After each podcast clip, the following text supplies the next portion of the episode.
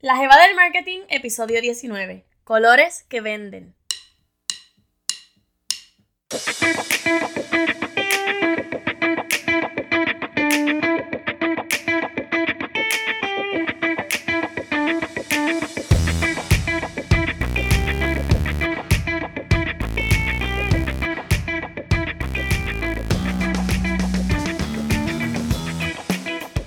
Hola, hola, mi nombre es Shirley y te doy la bienvenida a este nuevo episodio de La Jeva del Marketing, el podcast, donde aprendes sobre teoría, ejemplos reales y estrategias de mercadeo para que leves el marketing game de tu negocio a otro nivel.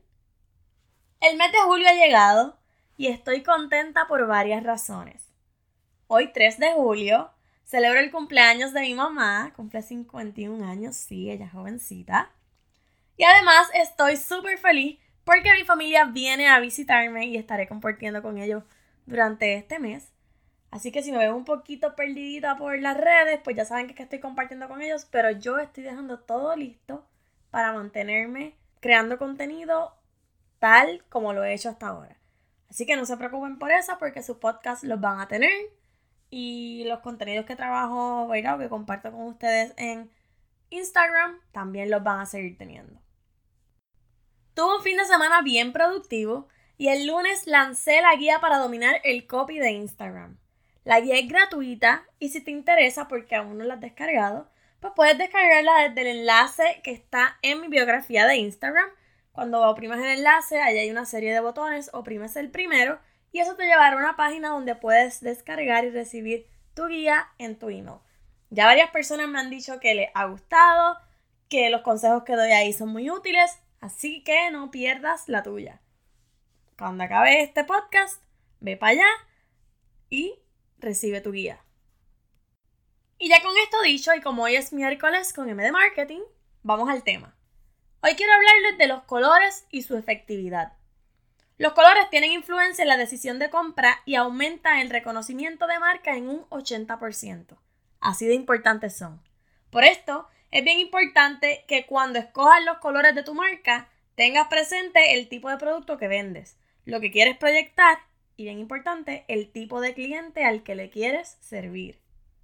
Y esto de tener al consumidor de tu producto en consideración a la hora de decidir los colores es bien importante. ¿Por qué? Porque digamos que tu producto es para niños.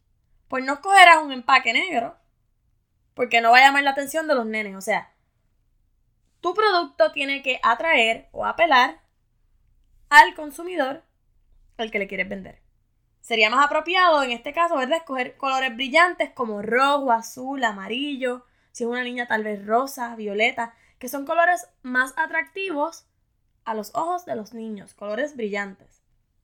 Dentro de los colores más efectivos se encuentran el rosa, el rojo, el amarillo, el blanco y azul. Supuestamente, ¿verdad? Estos son los colores que más venden. Esto no quiere decir que otros colores no funcionen.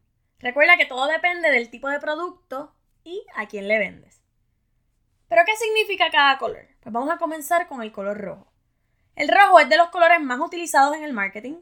Los clientes que prefieren el rojo son por lo general extrovertidos y dinámicos. Es un color que representa poder y se puede asociar con la pasión, la seducción aumenta el apetito, por eso es que muchos restaurantes utilizan este color, y frecuentemente se ve en ventas de liquidación ya que es un color llamativo, que captura la atención. Es un color que atrae y puede aumentar la presión sanguínea y el pulso cardíaco. Así que nunca utilices este color en el cuarto de tus nenes si es que no quieres tenerlos trepando paredes. El próximo color es el color rosa. El rosa atrae principalmente a niñas y chicas ya que es un color brillante, alegre y vivo.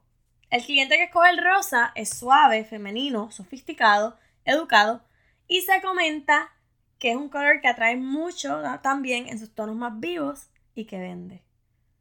Guess what? Yo tengo ese color. Bueno, lo tengo por dos razones.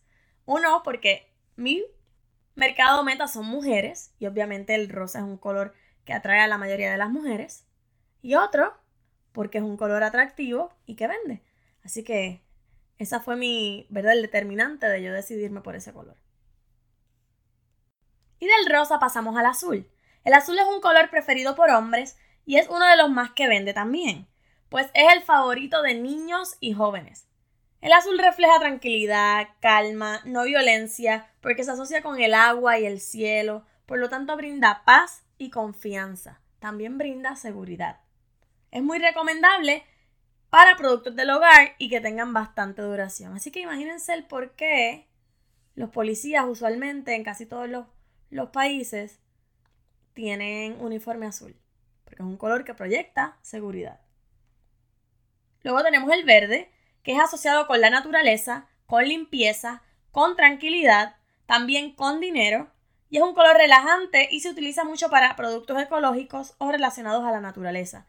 Es un color que da armonía, paz y balance. Por otro lado, tenemos el amarillo. El amarillo es un color alegre, optimista y es bien estimulante. Estimula el cerebro y el sistema nervioso, captura la atención rápidamente y es un color que se destaca. Y luego tenemos el color anaranjado, que es un color energético, juvenil y la mayoría de las veces es utilizado por compañías dedicadas a la innovación. Es un color que invita a la acción, estimula la parte lógica del cerebro y aunque puede ser considerado como agresivo y generar ansiedad, tiene efecto en los compradores impulsivos.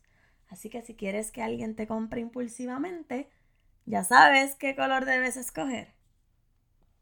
También tenemos el color violeta, o púrpura, o morado, como sea que le llamen en tu país o, región. Se asocia a la realeza, al éxito, riqueza y sabiduría. Estimula la creatividad y también se relaciona con la misticidad y lo religioso. Y es considerado el color más sexual de todos. Aunque el rojo es bien sensual y se asocia con la pasión, supuestamente el color más sexual es el violeta, morado o púrpura. El negro es un color elegante que crea sensación de autoridad, poder y fortaleza. Se asocia mucho con el lujo, es un color versátil porque pega con todo, gusta a personas más conservadoras, elegantes y discretas, pero por el lado negativo, transmite drama, temor y puede asociarse con la muerte o funerales. Así que cuando utilizan el color negro tienen que establecer bien cómo lo van a utilizar para que no tenga una connotación negativa. Por otro lado, el color blanco es asociado con la pureza, la paz, con lo angelical. Es un color minimalista por su ausencia de color y se utiliza en este tipo de campaña, o sea, el tipo de campañas minimalistas. La gente que prefiere el color blanco tiende a ser refinada y con tendencias a ser cerradas en sus ideas. Y por último tengo el color marrón que va más con personas ordenadas, disciplinadas y estables. Es un color que representa la tierra y la madera, es cálido y es simple. La elección de colores para tu marca te ayudará a que el cliente la vea de la forma en que quieres que la perciban. No hay color erróneo, pero debes saber escoger el más que se ajusta a tu producto o servicio. No quiere decir que ahora, cuando acabe este episodio, vas a cambiar todo acerca de tu marca, no, no. Si entiendes que es necesario, pues haz los cambios pertinentes, pero prepara a tu audiencia, déjales saber de esos cambios que realices.